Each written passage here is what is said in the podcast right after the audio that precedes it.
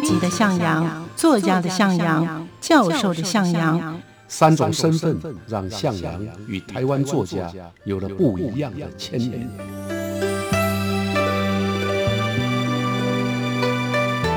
听向阳与徐凡谈他的作家朋友们在写作这条路上，生命与创作如何交织出最灿烂的光芒。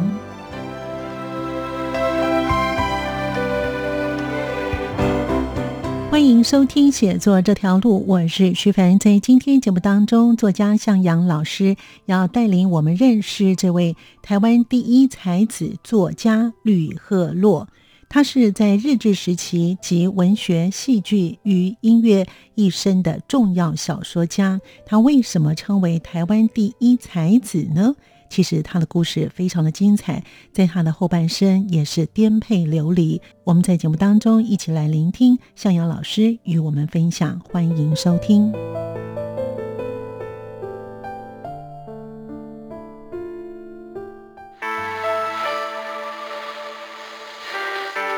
往日情怀，文学留声机。他集文学、戏剧。跟音乐啊三种才华啊在他身上，就在这个时候，一九三五年，他在日本的文学评论发表了第一篇的日文小说，叫《牛车》，得奖，而且受到台湾作家羡慕。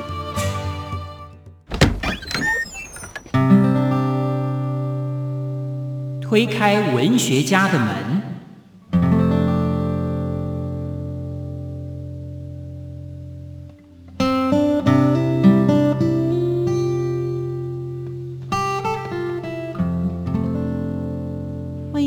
收听写作这条路，我是徐凡。哎，我是向阳。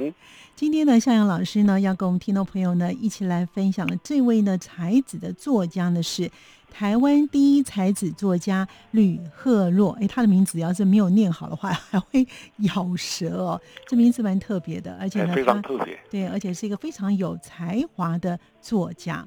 所以呢，是不是可以请老师先帮我们介绍一下吕赫洛这位第一才子的作家？为什么叫做第一才子呢？好，吕赫洛啊，他是日本年代啊啊的作家，他集文学、戏剧跟音乐啊三种才华啊在他身上。他是又是重要的小说家，可是又推动了台湾很多的戏剧运动。所以在他还在世的时候，就被认为是才子。啊，也有人称他为台湾第一才子。他的本名比较通俗，叫做吕石堆，就是一大堆石头石堆。或许他觉得这个石堆啊，啊，写作上不好听啊，所以他自己改名，改叫做吕赫若。那赫就是显赫的赫，对，若就是如果那个若，对啊，若是我来到你这里那个若。那原因为什么呢？说法很多啊，其中比较。主要的说法有两个，一个是为吕赫若编小说的林志杰啊，他认为赫若呢这两个字有来头啊，他来自两个作家，一个是中国的郭沫若的若，一个是当时朝鲜最重要的小说家张鹤宙的鹤。那这个说法呢，我也觉得有点牵强啊，因为吕赫若他也没有这样说。那吕赫若的儿子呢，吕方雄，他对他爸爸为什么取这个名字呢？他的说法。啊，比较接近。他说：“贺若呢，是李贺若，他希望做一名赫赫有名的年轻人的意思。这个好像比较好一点哈，也比较有意思。对对，因为在日文里面呢，若啊就是年轻人。哎，对，贺若赫赫有名的年轻人。年轻人，就是说他儿子吕方雄讲的是比较可能比较贴近一点的。那吕赫若他是生于台中的潭子，嗯，没错。啊，他在一九二二年的时候呢，读国民小学。”对啊，叫潭子公学校，今天的潭子国小。到一九二八年呢，考进台中的师范学校，接受了当时日本的新式教育。在这个读书的期间呢，他也开始阅读世界文学全集啊，这不容易啊，这个大概就是高中生的阶段啊。那以及日本的杂志，《中央公论》啊，《改造》啦，都是当年日本重要的。杂志综合型的杂志，所以他吸收了当时的世界思潮，眼界也大开。那这对他后来的文学创作就产生了很大的影响。那在师范学校就读的时候呢，他开始展现他的音乐才华，他的音乐成绩非常优异，所以受到音乐老师啊叫这个姬江清老师，这是这个日本人老师的赏识跟栽培。所以还在学校期间呢，大概是师范五年级吧，一九三二年，他就在学校举办了钢琴独奏会。啊，所以当时他的才子之称就从这里开始了。啊，等到一九三四年，他从台中师范学校毕业，先到新竹啊峨眉的国校担任老师，后来又转调到南投营盘国小担任训导。就在这个时候，一九三五年，他在日本的文学评论发表了第一篇的日文小说，叫《牛车》，得奖，而且受到台湾作家羡慕。当时呢。在中国的作家叫胡风，他是鲁迅的学生，也把他的作品翻译成中文，选入了北韩跟台湾的短篇集《山林》这本书里面，在上海出版，介绍到中国文坛。当时跟牛车一起选进去的还有杨奎啊的新闻配答夫，嗯嗯，杨华的《薄命》，我们在上一次介绍杨华的时候也提到这一本选集，没错。所以也可以说，一九三五年呢。他就开始啊，受到了中国文坛的重视，也因为他的作品表现得非常好啊，所以他的一生啊就开始转入文学创作。他的创作的才华跟文学的生涯就就此展开了哦。是的，是的。他的音乐的才华跟我们上次有讲到的张姜文也有一点点雷同哈，音乐都很好。没错，就是姜文也啊，在一九四零三零到四零年代也是扬名了呃日本跟中国。对，那吕赫若呢？同样的喜欢音乐，不过他的发展呢不是创作，他是比较是声乐的部分，是跟演出的部分。在一九四零年呢，他任职工学校义务教职六年期满啊，日本年代啊，这个时候你可以离开了，哎，就是不用再补偿国家的公费啊，所以他就辞职了，因为对音乐的喜好。他前往东京，进入一家声乐研究所。他的老师呢是日本有名的女声乐家长坂浩子。那同年呢，他也受邀啊加入了这东京宝冢剧场，这个很有名的剧场啊，到现在还存在。啊，他进入了演剧部。那演剧部的工作呢，主要就是写剧本吧。所以在这个段期间当中呢，啊，他除了曾经举办演唱会。他在东京的日比谷音乐厅举办过演唱会，以声乐家的身份，也在日本的剧场，包括江东剧场跟日本剧场演出的戏剧。啊，这是演员的身份啊，当然应该是歌剧《鹰》啊、《富士山大暴击》等等，而且他还参加了第一届的日剧艺能大会，嗯，又在第二次的东宝武道大会中演出歌剧《卡门》。哦，所以这个 啊，他就等于是以声乐家的身份成为歌剧的重要的主角。没错，嗯，所以他也可以说，一九四零年他已经。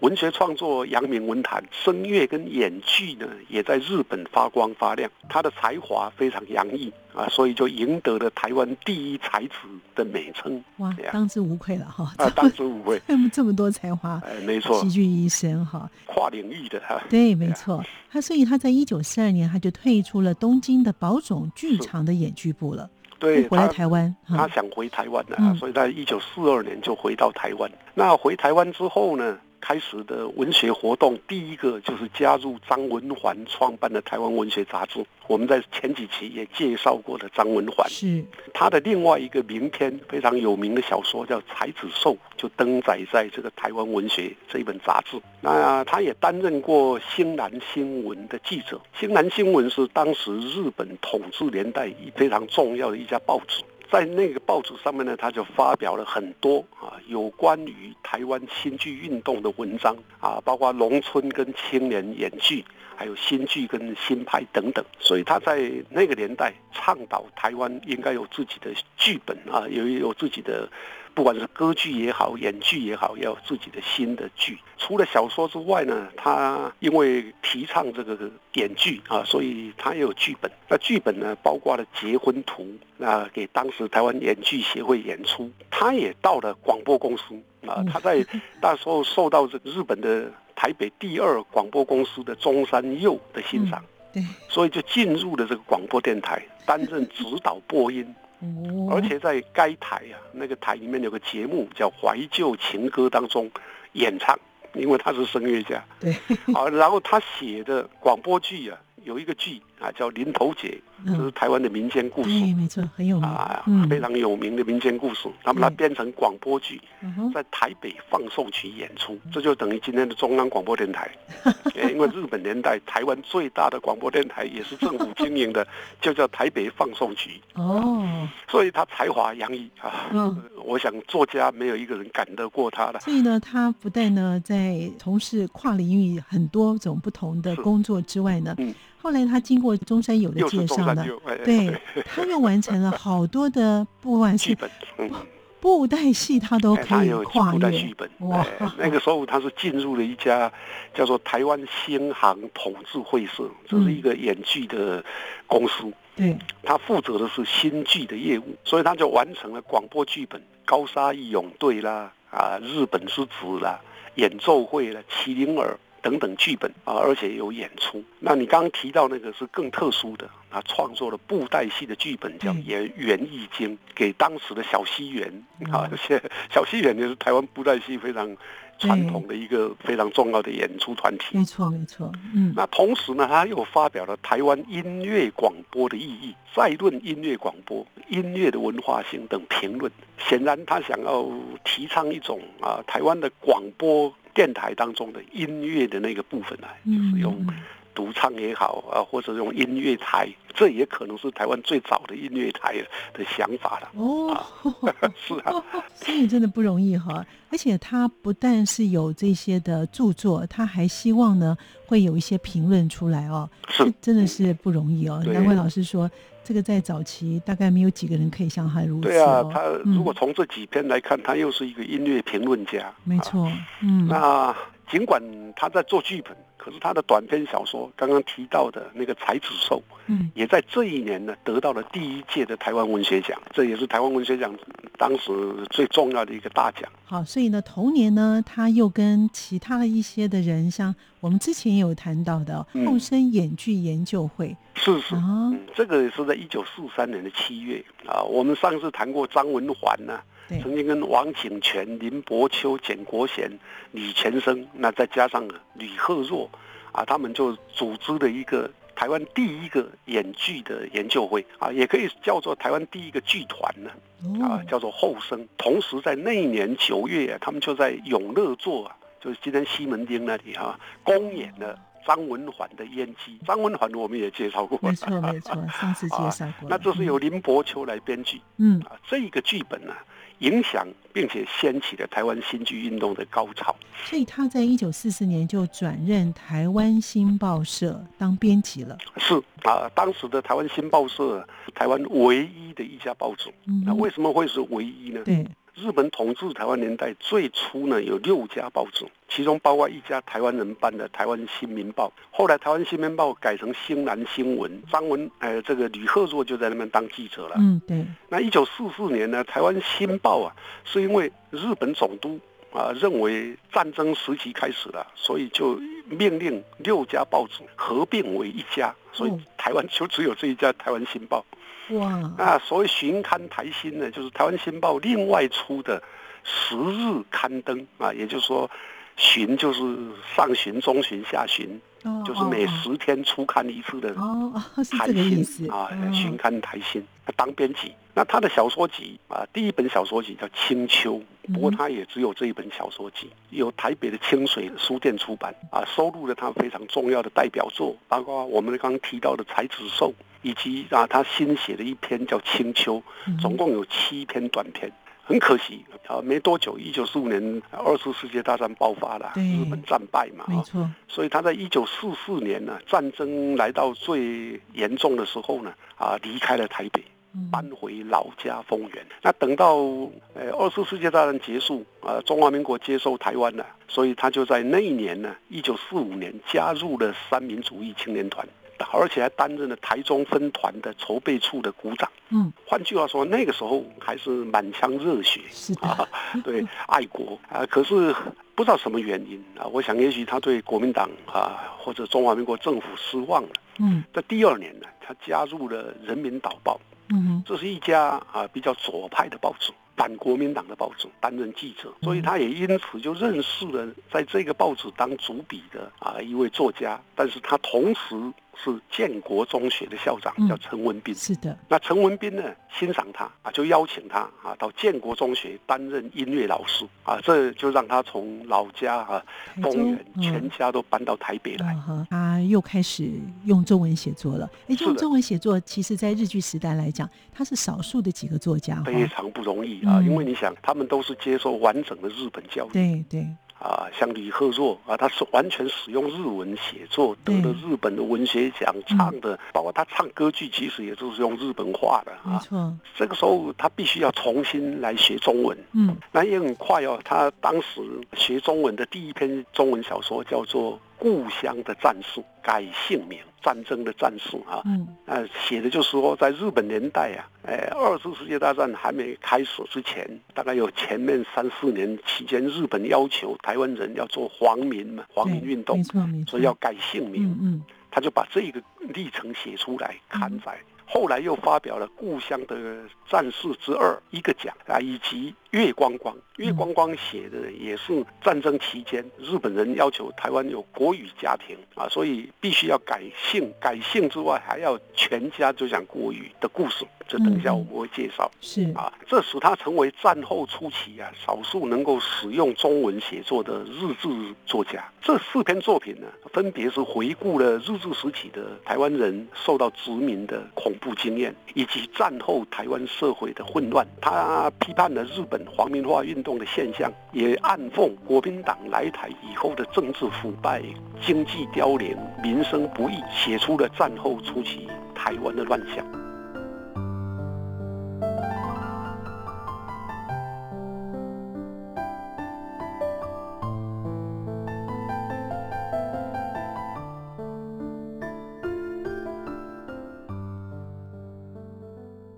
吕赫洛这位才华洋溢的作家，在一九四八年辞去了北一女中的教职，担任左派报纸《光明报》的主编，从此投入反国民党的地下组织，也开始他的坎坷之路。我们继续跟着向阳老师的脚步，一同去了解作家吕赫洛他的两篇小说《牛车》与《月光光》这两篇重要的著作。欢迎您继续的收听。作家呃以声乐家的身份举行音乐会，他也是第一人。进入了左派的报纸，叫《光明报》的担任主编。那这个扭转了他的一生，也改变了他的一生。那段的时间呢、在二次大战结束之后，就如陶老聪所说的，就是日本战败了。其实那段时间有很多的作家其实是蛮辛苦的哦。很辛苦，哎嗯，他们重新学习中文。对啊对，那再加上从一九四五年开始，到一九四七年又发生了二二八事件，哦对，到一九四九年呢，国民嗯政府又撤退来台，嗯嗯，啊，中华人民共和国又成立啊，所以这整个四年当中呢，台湾其实很混乱而啊，且就是一个大的变化哈。对，非常嗯大的转捩点。没啊，错没错。对，哎，可是呢，他也是蛮有趣的啊、在建国中学教音乐不好嘛，后来他又转任到北一女去教音乐啊。是哎，在一九四七年呢，他转到从建国中学辞了教主，嗯，因为北一女的校长也很欣赏他，哦，所以又请他到北一女当音乐老师，所以他的工作都是音乐老师，啊，这个很特殊。可是好像工作都没有缺哈。对，那他也曾转都有经，哎，也曾经在中山堂啊举行过音乐会啊，所以作家啊以声乐家的身份举行音乐会，他也是第一人。那个时候，台湾有有一个电台叫新公园电台，哦，他在那边呢歌唱，哎也就是说同样的独唱啊，开节目用独唱的方式唱歌。到了一九四八年，嗯啊，他辞去了北一女中的教职，进入了左派的报纸叫《光明报》的担任主编。那这个扭转了他的一生，也改变了他的一生。因为呢，这个左派报纸的意思就是说，当时他们比较支持共产党，没错啊，嗯所以《光明报》啊后来也被国民党破获。等一下我们会提到。嗯，那他投入了反国民党的地下组织之后呢，他非常疯狂啊。他甚至把他自己在坛子的租处啊，就是嗯祖先留给他的祖先留下来的房子卖掉，还有家产也卖掉，对，去经营一个印版所，就是印刷厂，叫大安印刷厂。表面上呢，它印制的是小学的音乐课本，还有一些世界名曲的乐谱啊。但是这个是做掩护啊，因为它实际上是在印制宣传社会主义的刊物跟传单。那这也导致他后来被抓，在一九四九年的八月。国民党啊破获了基隆市工作委员会的案子。什么叫基隆市工作委员会呢？就是中国共产党的基隆市工作委员会。哦。那光明报的创办人，当时担任基隆中学校长的钟浩东，跟很多人都被抓了。参与编辑工作的李鹤若呢，就开始逃亡啊，他逃走了啊 啊！可是不久之后呢，他转到台北的石碇乡酒店。嗯，在陆窟啊啊，有些人去过陆窟，那那个地方曾经是共产党的武装基地啊，他跟国民党进行游击战啊，但是呢，接着的讯息就不太好了啊。一九五一年呢啊，因为他失踪了，大家都找不到他。那后来根据入库武装基地事件的记载，就是历史文献的记载，李鹤若死在入库，可是因为没有人找到他的尸体。到现在也不知道他状态如何了啊，就尸体没有找到。也有人说他是被毒蛇毒死的，嗯啊，那毒死的五六天，他的同志都陪伴在他身边。但是这个下落跟死因，乃至于何时，到底是一九五零年呢，还是一九五一年呢？嗯，去世的仍然众说纷纭。所以就是有一个入窟事件，就是这个鹿窟事件，就是这个事件，就是共产党在台湾最后的一次反击国民党。啊，但是也被哎破获，并且杀了不少人。啊，在这个鹿窟这个地方死掉不少人。所以呢，在二零一八年的时候呢，哎，客家电视台有播出他的一生的传奇的故事。是的，是的啊，这就提供给我们听众参考。如果对吕赫若有兴趣的话，嗯，上网啊可以去查一下客家电视台播出的时代剧，叫《台北歌手》。嗯哼，那《台北歌手》为什么要名为《台北歌手》而不叫吕赫若的一生呢？对，因为《台北歌手》是当时的台湾省保安。司令部，也就是后来的警总，现在也不见了啊。嗯，嗯。啊，把吕赫若列为匪谍，匪谍的名单里面呢，他的职业栏叫台北歌手。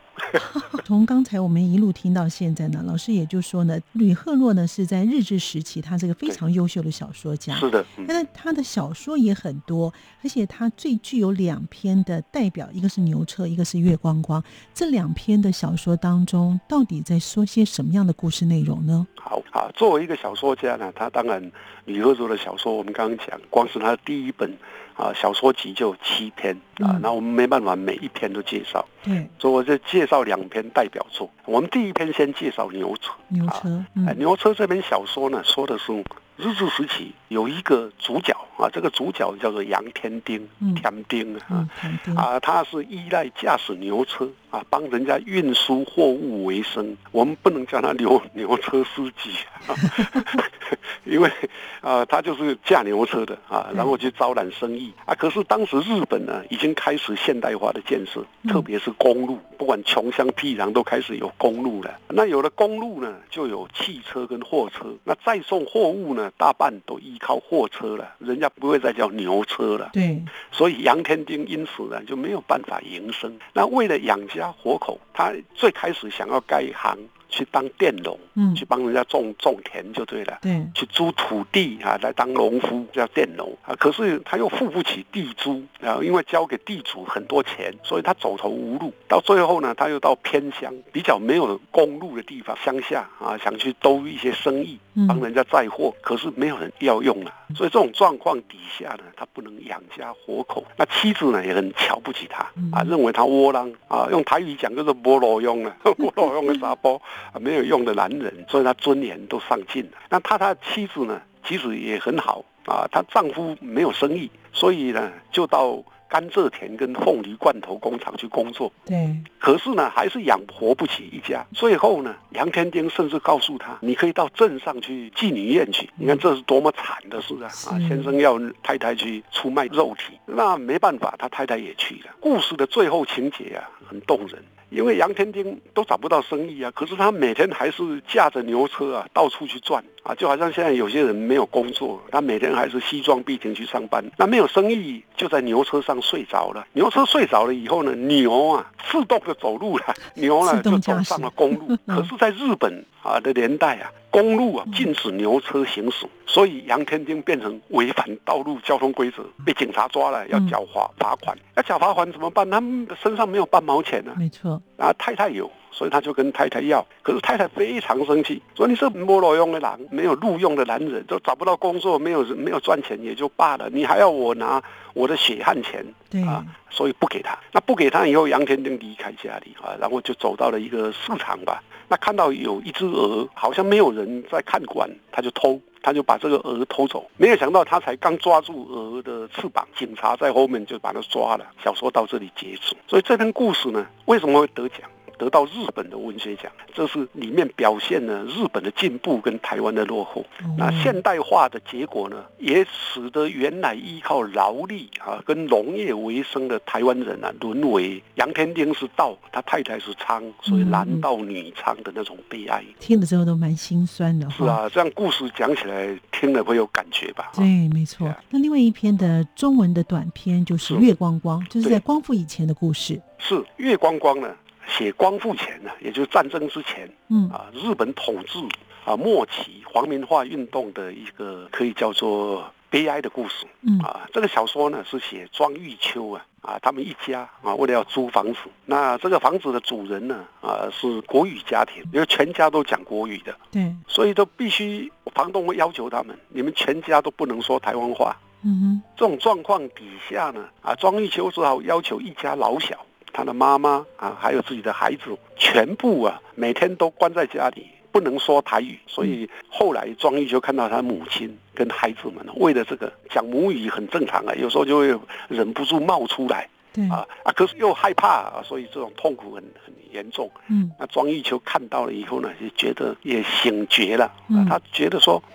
像这样啊，让自己的家人受到不能讲台语的苦闷，就算我有房子可以住，那还有什么家庭生活的乐趣呢？嗯，所以他怀着悲愤，在那天晚上，带着家人走到房子的庭院前，对着皎洁的月光，开始使用台湾话高唱：“伟更更秀在龙，骑白马过南洞。”就放声的高唱的唱台语歌，哎，也不怕被抓来，也不怕被关啊，也不怕租不到房子。所以这一篇呢，也将台湾人在日本人统治之下丧失话语权的悲哀写得非常的淋漓尽致。难怪这两篇都是他后来非常重要的一个著作哈。是是是，嗯，对啊。能不能请老师帮我们总结？我想我们啊了解的吕赫若的一生的故事，看他从年轻时候的，特别在日本年代的风光啊，一直到。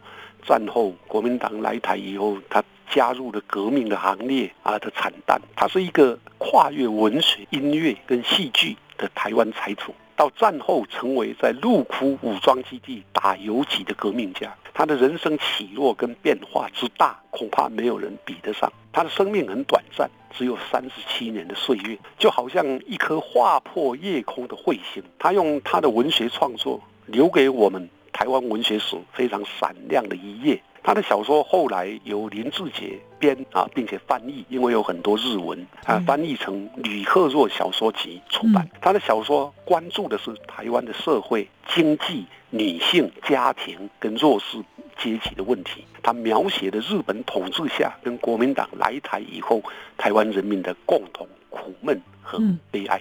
没错，难怪呢。胡老师会写说台湾第一才子作家吕赫洛，感谢向老师，也谢谢听众朋友的收听，我们下次见了，拜拜，拜拜。